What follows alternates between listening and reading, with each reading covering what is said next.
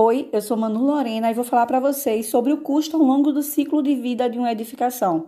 Isso mesmo, ao longo do ciclo de vida. Então, a gente que está acostumado como, orçamentista a fazer apenas aquele orçamento que a gente pega todos os projetos, levanta os quantitativos, aplica os custos não é só isso. A gente tem que pensar que tem uma cadeia toda aí envolvida. Então a gente tem custos com terreno, com projetos, com licenças, a gente tem custos até com possíveis aditivos e todo o custo que demanda para produzir aquele aditivo, né? O custo do pessoal da equipe que trabalha com orçamentação também deve ser pensado aí nesse processo.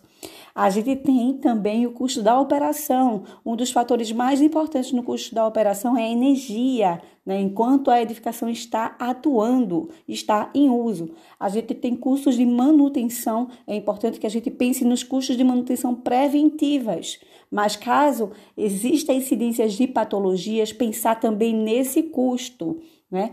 Então, tem custos de impactos ambientais e custos da destinação final do resíduo. Lembra, se tu precisar fazer reforma ou retrofit, tem que ser calculado também esse custo. Então, fica a dica para vocês, a gente vai avançar um pouco mais nessa amplitude toda ao longo do ciclo de vida e os custos. Me segue no Instagram, arroba